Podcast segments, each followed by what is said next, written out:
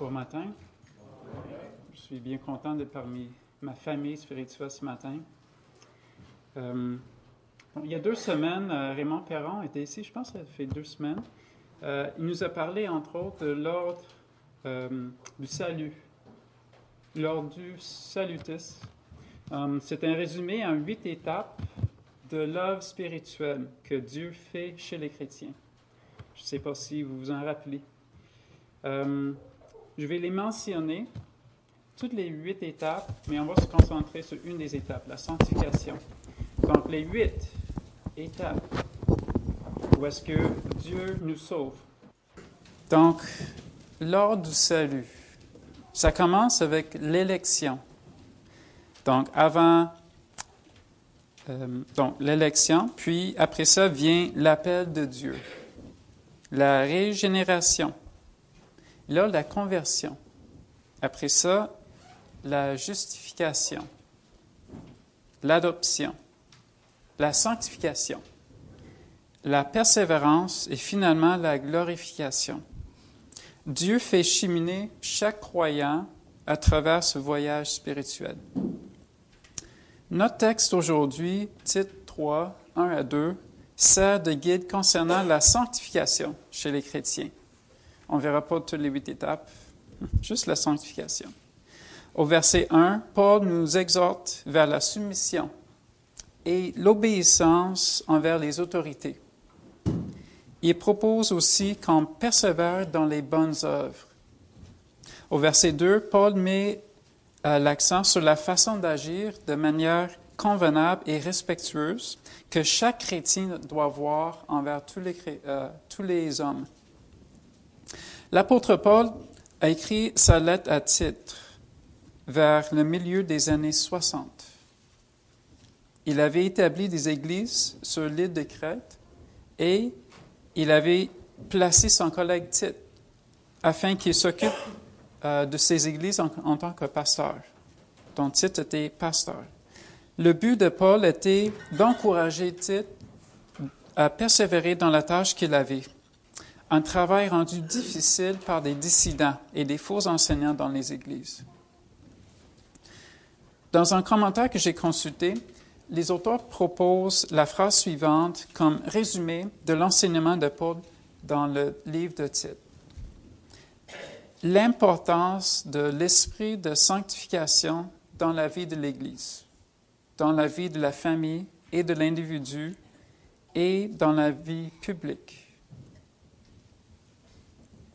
Donc, au chapitre 1, Paul parle de l'importance de l'esprit de sanctification dans la vie de l'Église. Il donne des directives euh, concernant les caractéristiques qui doivent habiter un homme qu'un homme ancien. Au chapitre 2, Paul parle de l'esprit de sanctification qui doit régner dans la, vie de la famille et de l'individu. Donc, nous avons deux sphères différentes. Là.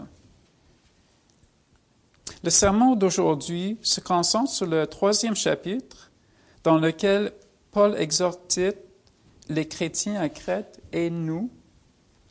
Paul exhorte tous les chrétiens vers un esprit de sanctification dans la vie publique. Donc, nous allons nous concentrer sur le comportement chrétien selon Dieu dans notre vie au travail, à l'école, en allant à l'épicerie, etc. Donc, nous allons lire Tite, le chapitre 3, les versets 1 à 11. Donc, si vous voulez euh, tourner là avec moi.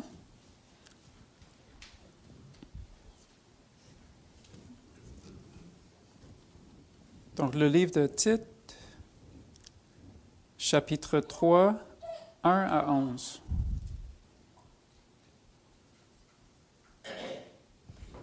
Rappelle-leur d'être soumis aux magistrats aux autorités, d'obéir, d'être prêt à toute bonne œuvre, de ne médire de personne, d'être pacifique, modéré, plein de douceur envers tous les hommes. Car nous aussi, nous étions autrefois insensés, désobéissants, égarés, asservis à toute espèce de convoitise et de volupté, vivant dans la méchanceté et dans l'envie, dignes d'être haïs, et nous haïssant les uns les autres. Mais lorsque la bonté de Dieu, notre Sauveur, et son amour pour les hommes ont été manifestés, il nous a sauvés, non à cause des œuvres de justice que nous aurions faites, mais selon sa miséricorde, par le bain de la, la régénération et le renouvellement du Saint-Esprit. Il a répandu sur nous avec abondance par Jésus-Christ, notre Sauveur, afin que, justifiés par sa grâce, nous devenions héritiers dans l'espérance de la vie éternelle. Cette parole est certaine, et je veux que tu affirmes ces choses, afin que ceux qui ont cru en Dieu s'appliquent à pratiquer de bonnes œuvres. voilà ce qui est bon et utile aux hommes, mais évite les discussions folles, les généalogies, les querelles, les disputes relatives à la loi, car elles sont inutiles et vaines loin de toi, après un premier et un second avertissement, celui qui provoque des divisions. Sache qu'un homme de cette espèce est perverti et qu'il pêche en se condamnant lui-même. Donc, prions. Seigneur, merci beaucoup pour ta parole, cette révélation spéciale que tu as donnée euh, à nous à tes enfants pour que nous puissions comprendre qui tu es, comprendre qui nous sommes, savoir que nous sommes des pécheurs, nous avons besoin de toi. Toi qui as envoyé ton Fils ici-bas pour sauver ceux qui allaient croire en toi. Nous sommes reconnaissants de cela. Nous te demandons, Seigneur, ce matin, de nous aider à concentrer sur ce passage, comprendre, euh, mieux comprendre notre rôle dans la sphère publique. Quelles sont tes attentes envers nous? Nous voulons, Seigneur, euh, être des bons témoins. Nous voulons aussi, Seigneur, faire des bonnes œuvres, non parce que ça fait partie de notre salut, mais parce que ça démontre notre salut et nous voulons le faire pour toi qui es mort sur la pour nous. Merci notre Dieu. Amen.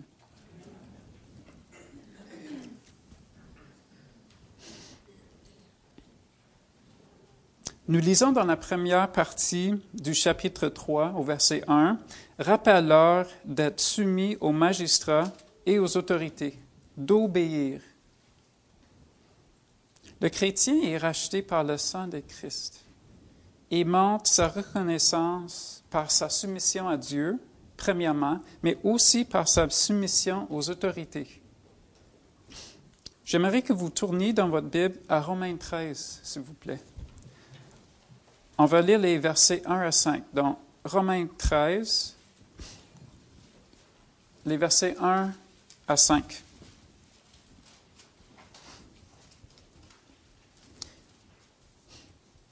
Que toute personne soit soumise aux autorités supérieures, car il n'y a point d'autorité qui ne vienne de Dieu. Et les autorités qui existent ont été instituées de Dieu. C'est pourquoi celui qui s'oppose à l'autorité résiste à l'ordre que Dieu a établi. Et ceux qui résistent attireront une condamnation sur eux-mêmes. Ce n'est pas pour une bonne action, c'est pour une mauvaise que les magistrats sont à redouter. Veux-tu ne pas craindre l'autorité? Fais le bien et tu auras son approbation. Le magistrat est serviteur de Dieu pour ton bien. Mais si tu fais le mal, crains, car ce n'est pas un vain qui porte l'épée. Étant serviteur de Dieu pour exercer la vengeance et punir celui qui fait le mal. Il est donc nécessaire d'être soumis, non seulement par crainte de la punition, mais encore par motif de conscience notre confession, réformée baptiste, la confession de l'an de 1689, fait un beau petit résumé de ce passage. Dieu, le suprême Seigneur et roi de tout le monde, établit sous son autorité des magistrats ayant autorité sur les citoyens pour sa propre gloire et pour le bien public. On doit remercier Dieu d'avoir pourvu des leaders civils qui tâche à établir un milieu sécuritaire et libre pour nous. Nous leur devons notre obéissance. Nous devrions être de ceux qui paient leurs impôts fidèlement à chaque année. Nous devrions élever nos enfants pour qu'ils deviennent des citoyens exemplaires qui travaillent fort et honnêtement. En préparant ce sermon, je me suis demandé qui serait un bon modèle biblique de la soumission aux autorités. J'ai tout de suite pensé à notre Seigneur. Donc, je vous demanderai de tourner avec moi dans Matthieu 22. Matthieu 22, 15 à 21.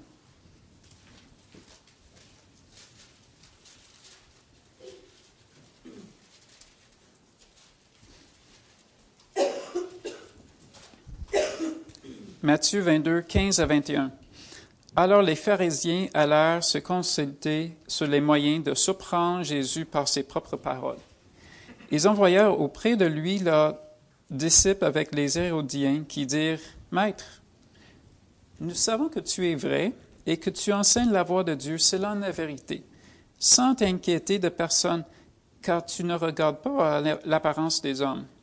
Dis-nous donc ce qui est ensemble est-il permis ou non de payer le tribut à César?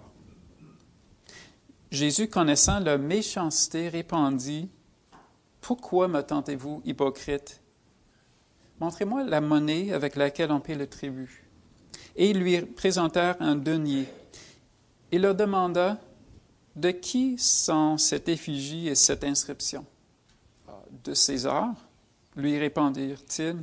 Alors il leur dit, Rendez donc à César ce qui est à César et à Dieu ce qui est à Dieu. On vient donc de lire un texte qui nous montre la loi incontournable de se soumettre aux autorités. Jésus fait face à trois autorités dans ce passage, aux leaders religieux, aux Romains et puis à Dieu. Mais vous aurez remarqué qu'il ne se soumet pas aux pharisiens ni aux hérodiens. Il les rejette parce qu'il tordait les Écritures et il voulait que le peuple soit soumis. Mais dans le même passage, Jésus se soumet à l'autorité romaine. Il faut comprendre que les Juifs n'aimaient pas les oppresseurs romains. Les Romains avaient le contrôle de la Palestine de l'an 64 avant Jésus-Christ jusqu'à l'an 324 après Jésus-Christ. Donc presque quatre siècles. Ils avaient affaire avec plusieurs révoltes juives pendant cette période. Donc Jésus a bien communiqué l'importance et la logique derrière le mandat biblique de la soumission aux autorités. Je vais relire son affirmation de cela. Rendez donc à César ce qui est César et à Dieu ce qui est à Dieu. Donc, lorsque les leaders civils nous demandent une chose qui est légitime pour qu'ils puissent faire leur travail, nous devons obéir. Voilà l'idée qui est exprimée dans la première moitié de cette phrase. Rendez donc à César ce qui à César. Mais la suite montre qu'il existe une limite à la soumission qu'un chrétien doit manifester au magistrat.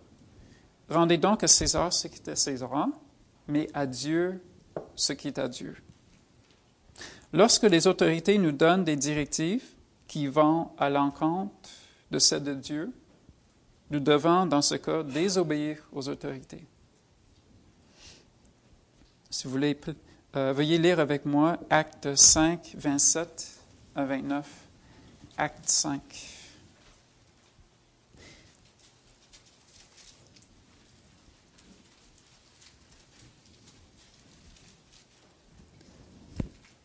Acte 5, 27 à 29. Ici, Pierre et les apôtres sont amenés devant le Sanhédrin.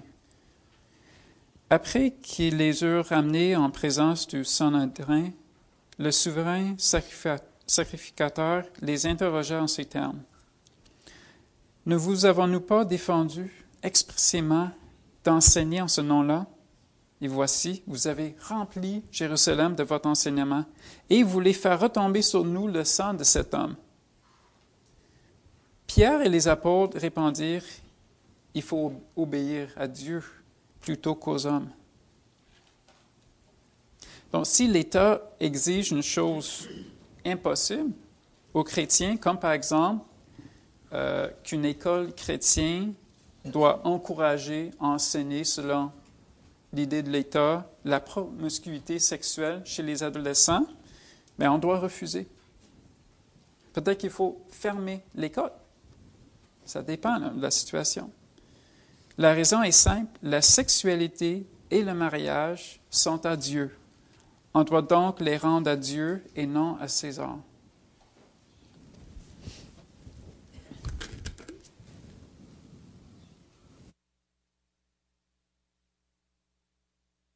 exemple, euh, dans l'histoire des chrétiens qui ont dû refuser d'être soumis euh, aux autorités. Un des exemples, c'est les puritains. Ils vivaient au 16e et au 17e siècle. C'était un groupe de croyants persécutés par les autorités. Et ils ont dû décider comment agir. Leur agissement face à la tyrannie nous donne peut-être ça nous donne un modèle pour le futur. Nous, nos enfants, feront possiblement face un jour à des directives antibibliques de nos autorités. L'exemple des puritains nous donne un point de départ pour une éventuelle résistance à la tyrannie antibiblique. Nous savons bien que ça existe dans d'autres endroits dans le monde. On pense en Syrie où est-ce que les chrétiens sont tués à cause de la croyance. Donc, nous avons cet exemple des puritains. Leur résistance avait trois aspects. Premièrement, euh, la résistance prophétique, les sermons, les discours et d'autres communications passives par lesquelles on dénonce l'injustice de l'État. Merci beaucoup. Donc, des discours qui, qui expliquent qu'on est contre telle idée. Deuxièmement, la fuite. Comme les puritains ont dû fuir la persécution, peut-être que les chrétiens au Québec, au Canada, ailleurs, en Amérique du Nord, vont un jour devoir chercher un endroit où les autorités accepteront la vision biblique de la vie. Ça a l'air peu possible en 2016, mais il ne faut pas oublier l'histoire. Les puritains prenaient parfois recours à la résistance active. Et là, je vais être très clair. Euh, je ne suis pas en train de proposer que nous planifions une résistance.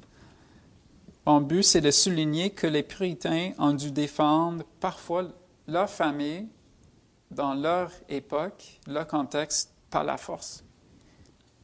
Prions que le Seigneur prive les chrétiens en Amérique du Nord d'une telle persécution. Donc, ce sont des idées à discuter. Mais je crois que le point à la base que Paul essaie de souligner, c'est l'exhortation aux chrétiens d'obéir et de respecter le gouvernement, autant que ce soit possible selon les directives bibliques. Vu la dégradation des mœurs dans notre société, nous avons toute une chance de montrer à l'État que nous avons un style de vie qui a du gros bon sens si nous sommes des voisins chaleureux, des employés qui travaillent fort, des étudiants respectueux, les dirigeants de notre province, de notre pays, hésiteront de passer à une persécution contre les chrétiens. Le résultat, ce serait une réduction de persécution pour nous. Ce serait la semence de l'Évangile. Ce serait surtout que Dieu serait glorifié. Donc, c'est une chose à réfléchir, à penser. Notre passage va de la soumission aux autorités à l'agissement convenable envers nos voisins. À la fin du verset 1 se trouve cette exhortation plus générale. Être prêt à toute bonne œuvre. Paul nous donne ici une méthode pratique par laquelle on doit agir bibliquement envers les autorités et nos voisins. Jean Calvin et Martin Luther et autres réformateurs avaient plusieurs doctrines catholiques romaines avec lesquelles il fallait qu'ils se battent ardemment. Je vous, en donne, je vous en nomme deux. Premièrement, la doctrine d'une autre source de révélation spéciale à part de la Bible. Deuxièmement, la doctrine du salut par les œuvres, ou plus précisément, euh, en partie par les œuvres. Donc, selon, officiellement, selon la doctrine catholique, c'est Christ et nos œuvres nous sauvent. Nous allons nous concentrer sur le deuxième point. L'idée que nous pouvons contribuer à notre salut va clairement contre la Bible. Mais nous, les chrétiens protestants, pouvons tomber dans l'autre extrême, c'est-à-dire de questionner la place des bonnes œuvres, de les nier. Non, pas vraiment important.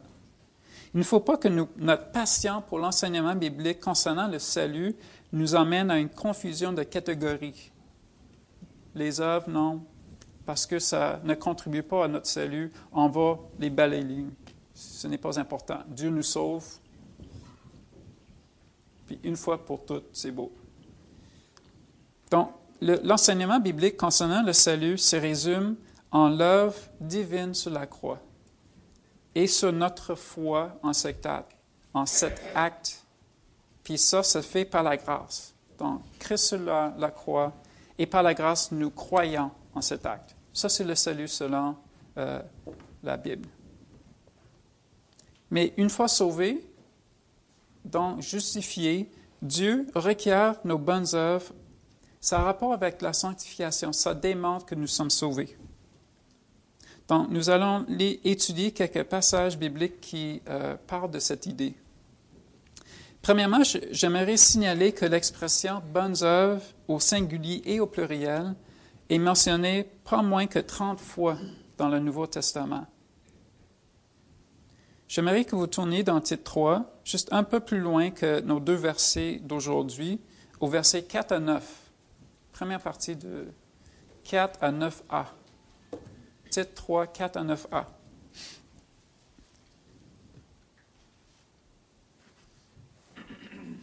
Mais lorsque la bonté de Dieu, notre Sauveur, et son amour pour les hommes ont été manifestés, il nous a sauvés, non à cause des œuvres de justice que nous aurions faites, mais selon sa, miséricorde, par le baptême de la régénération et le renouvellement du Saint-Esprit, qu'il a répandu sur nous avec abondance par Jésus-Christ notre Sauveur, afin que, justifiés par sa grâce, nous devenions en espérance héritiers de la vie éternelle. Cette parole est certaine et je veux que tu affirmes ces choses, afin que ceux qui ont cru en Dieu s'appliquent à pratiquer de bonnes œuvres. Voilà ce qui est bon et utile aux hommes.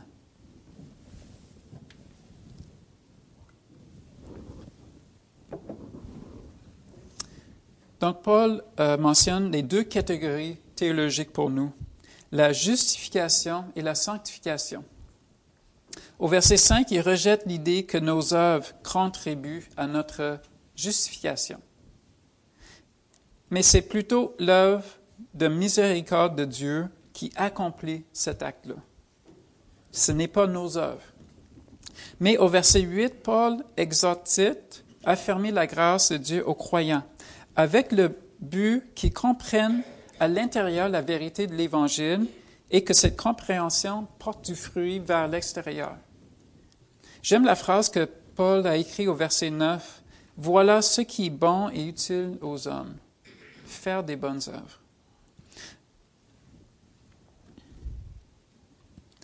Donc, le deuxième texte qui nous exhorte à faire des bonnes œuvres, que j'aimerais euh, qu'on lise ensemble, c'est Hébreu 12, 14. Ce n'est pas nécessaire de tourner là, je ne vais pas lire les versets. Je vais les résumer. faites comme vous voulez. Dans les versets 1 à 13, l'auteur exhorte ses lecteurs à persévérer dans la voie étroite, d'accepter aussi le châtiment de Dieu. Ce châtiment est comparé à la punition qu'un père donne à son enfant qu'il aime pour son bien. L'auteur explique au verset 14 et au verset 11 à 14 que Dieu nous punit avec le but que nous portions des fruits. Intéressant. Il mentionne un de ces fruits au verset 14, la sanctification. On peut déduire par la logique du passage que cette sanctification est une réalité qui paraît chez le croyant qui porte des fruits, ou on pourrait dire qui fait des bonnes œuvres. On remarquera à la fin du verset 14 que celui qui persévère dans la sanctification, lui, bénéficie de la meilleure chose qui existe, de voir son Créateur. On peut traduire cela par le fait d'entrer dans sa présence éternellement. J'aimerais donner comme illustration pour cette deuxième partie du sermon l'exemple de notre Seigneur dans Jean 11. Au verset 3, Jésus apprend que Lazare est malade, son ami. Jésus savait que son ami allait mourir, mais il savait également qu'il le ressusciterait. Donc, on lit au verset 4, Après avoir entendu cela, Jésus dit, Cette maladie n'est point à la mort, mais elle est pour la gloire de Dieu, afin que le Fils de Dieu soit glorifié par elle. Jésus allait faire un miracle, ressusciter son, son ami de la mort. Et il dit à la fin du verset la raison ultime pour laquelle il allait faire cette bonne œuvre, pour la gloire de Dieu, afin que le Fils de Dieu soit glorifié par elle. Nous vivons une époque où l'influence de l'Église catholique romaine prend une place derrière les doctrines humanistes et de nouvel âge. Les humanistes misent sur l'amour de l'homme sur les effets autosuffisants de l'homme pour arriver à son épanouissement. Le Nouvel Âge a au fond de son idéologie l'idée que le divin existe en tout. Je pense un bon exemple, c'est Star Wars. La force qui... Tu peux ressentir quelque chose ailleurs. C'est comme... C'est le, ça vient de, de, de l'Asie, cette idée-là. C'est le Nouvel Âge. Donc l'homme égaré doit juste faire des efforts pour réaliser son ultime place dans l'univers. En fait, si on demande à n'importe quel adhérent à une religion, à part la révélation biblique, cette personne nous montrera qu'elle tâche à faire des bonnes œuvres pour tenter de se sauver, n'est-ce pas? Euh, ou, dans une autre perspective, peut-être pas se sauver, mais devenir un avec l'univers. Euh, d'autres personnes vont dire, je veux faire des bonnes choses pour que je puisse atteindre le nirvana. Nous comprenons de notre passage dans titre 3 que nous sommes appelés à faire des bonnes œuvres. Lorsque nous contribuons au bien de notre société, cela plaît à Dieu. Mais cette obéissance sert de signe de notification. Elle est le résultat de notre reconnaissance de la bonne œuvre qui a été accomplie sur la croix la mort de Jésus-Christ était tellement efficace qu'elle a effacé tous les péchés des élus. Nous devons comprendre que chaque bonne œuvre que nous faisons jour après jour, c'est pour rendre gloire à notre Dieu. Donc, faisons un rappel de ce que nous avons vu à date dans ce sermon. Premièrement, que Dieu exige notre obéissance envers les autorités. Deuxièmement, que cette obéissance doit se manifester par l'acte de faire des bonnes œuvres. Ces actes ne nous sauvent pas aucunement, ils sont le résultat d'une vie dédiée à Dieu. Ils sont le résultat de notre reconnaissance pour son œuvre d'amour sur la croix. Le troisième point du sermon de cet après-midi, de ce matin, c'est l'exhortation comme on lit au verset 2. De ne médire de personne, d'être pacifique, modéré, plein de douceur envers tous les hommes. Ça, ça, ça, vaudrait la peine de mémoriser, je pense, cette partie-là. Voilà quelques, quelques exemples concrets de, des bonnes œuvres euh, que Dieu nous demande à faire. Je vous demanderai de tourner dans votre Bible à 1 Pierre 2. 1 Pierre 2, les versets 15 à 17.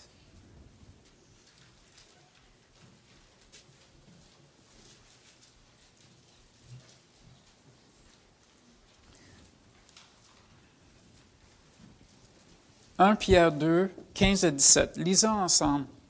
Car c'est la volonté de Dieu qu'en pratiquant le bien, vous réduisiez au silence les hommes ignorants et insensés, étant libres, sans faire de la volonté un voile qui couvre la méchanceté, mais agissant comme des serviteurs de Dieu. Honorez tout le monde, aimez les frères, craignez Dieu, honorez le roi.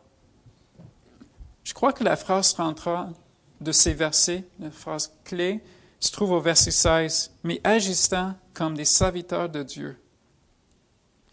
L'honneur commente aux autorités, l'amour envers les frères, la crainte envers Dieu. Ce sont des attitudes qui découlent de notre soumission envers notre Créateur. Vous voyez qu'il n'y a pas mal de points que je pourrais souligner dans cette troisième partie, mais j'aimerais me concentrer sur un en particulier, l'amour envers les frères. Le pasteur A.W. Pink a écrit il y a 100 ans environ que lorsqu'on fait face à une aberration théologique, on réagit fortement pour montrer jusqu'à quel point cette hérésie est non biblique. Ainsi, lorsqu'aujourd'hui on entend parler des mouvements comme l'Église émergente, euh, on doit le dénoncer parce que ce genre de mouvement s'inspire d'autres religions, de Nouvel Âge en particulier. Selon Galate 1, on doit rejeter un tel mouvement car il enseigne un autre évangile. Mais qu'est-ce qu'on fait dans le cas où des gens comme nous, qui suivons la tradition réformée, entendent parler de certaines pratiques ou croyances d'autres dénominations évangéliques? Par exemple, si vous allez dans certaines églises évangéliques, vous risquez d'assister à un baptême d'enfants. Nous ne sommes pas d'accord avec cette pratique-là. Il y a beaucoup d'églises, par contre, qui baptisent des enfants dont la confession sont très proches à la nôtre. Nous devons reconnaître toute Église qui confesse les doctrines essentielles de la foi chrétienne. La majorité de nous qui sommes présents ici euh, sommes là parce que nous avons cherché une Église qui met à l'avant la recherche de la fidélité aux Écritures dans l'enseignement, dans la pratique de l'Église. Mais ce n'est pas malheureusement le cas chez toutes les, les, églises qui se disent protestantes dans notre province. Le défi pour nous, c'est de prier pour ces églises. Paul nous exhorte au verset 2 de ne médire de personne, d'être pacifique, modéré, plein de douceur envers tous les hommes. Cette exhortation vise notre comportement envers tous les hommes, comprenant les chrétiens dont la doctrine est différente de la nôtre, euh, qui croient que Dieu a un plan spécial pour Israël, qu'un croyant peut perdre son salut que la grâce de Dieu travaille d'après le choix de l'homme. Il y a d'autres choses. Ce sont des points de vue théologiques avec lesquels nous sommes convaincus ne pas être fondés sur les Écritures. Mais ceux qui s'y adhèrent font partie du même corps de Christ que nous. Ces idées-là ne touchent pas au salut. Donc, nous sommes en communion avec eux ici-bas. Ce sont des frères et sœurs dans la foi, à 100 Nous les verrons au ciel. Notre défi pour nous, c'est lorsque nous parlons d'autres chrétiens qui sont à, d'autres chrétiens qui sont à l'extérieur de notre tradition. Oh, je vais reprendre. Notre défi pour nous, lorsque nous parlons d'autres chrétiens qui sont à l'extérieur de notre confession, il faut que nous en parlions de manière respectueuse. Si un croyant d'une tradition quelconque venait parmi nous, il apprendrait quelles sont nos convictions. Il verrait la douceur avec laquelle nous lui en parlons. Tournons une dernière fois dans la parole pour voir comment notre Seigneur réagissait envers des croyants qui avaient besoin d'être guidés un peu dans la doctrine. Nous allons lire Luc 7, 18 à 22. Donc Luc 7, 18 à 22.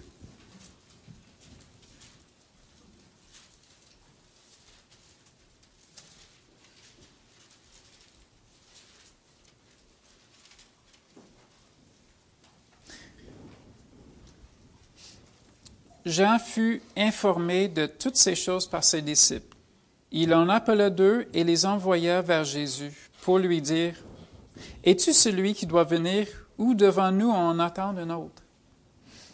Arrivés auprès de Jésus, ils dirent, Jean-Baptiste nous a envoyés nous a vers toi pour dire, Es-tu celui qui doit venir ou devant nous en entendre un autre? Alors même, Jésus guérit plusieurs personnes de maladies, d'infirmités et d'esprits malins, et il rendit la vie, la vue, excusez-moi, à plusieurs aveugles. Et il leur répondit, Allez rapporter à Jean ce que vous avez vu et entendu. Les aveugles voient, les boiteux marchent, les lépreux sont purifiés, les sourds entendent, les morts ressuscitent, la bonne nouvelle est annoncée aux pauvres.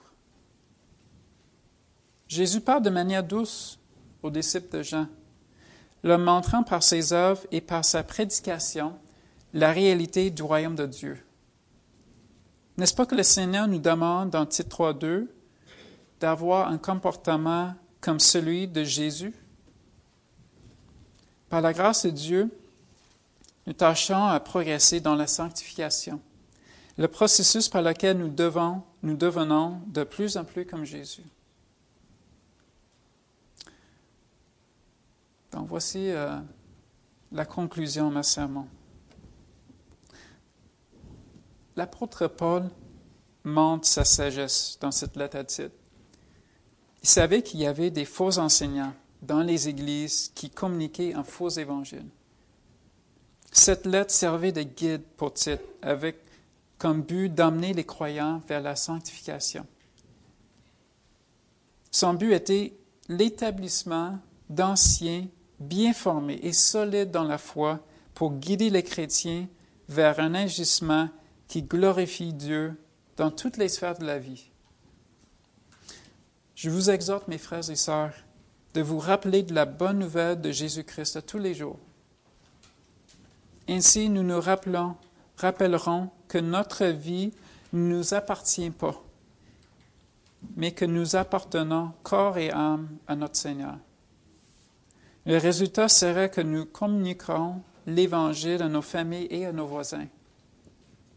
Nous exprimerons notre amour également par nos bonnes œuvres. Le message de l'Évangile se communique uniquement par des mots et non par des actions. Mais Dieu s'attend à ce que nos actions expriment notre amour pour Dieu. Je vais terminer ce sermon avec la citation du verset 14 du chapitre 3, l'avant-dernier verset.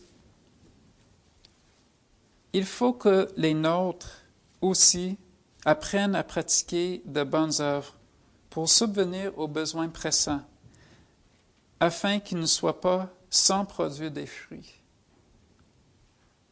Que cette pensée reste avec nous cette semaine, pour la gloire de Dieu.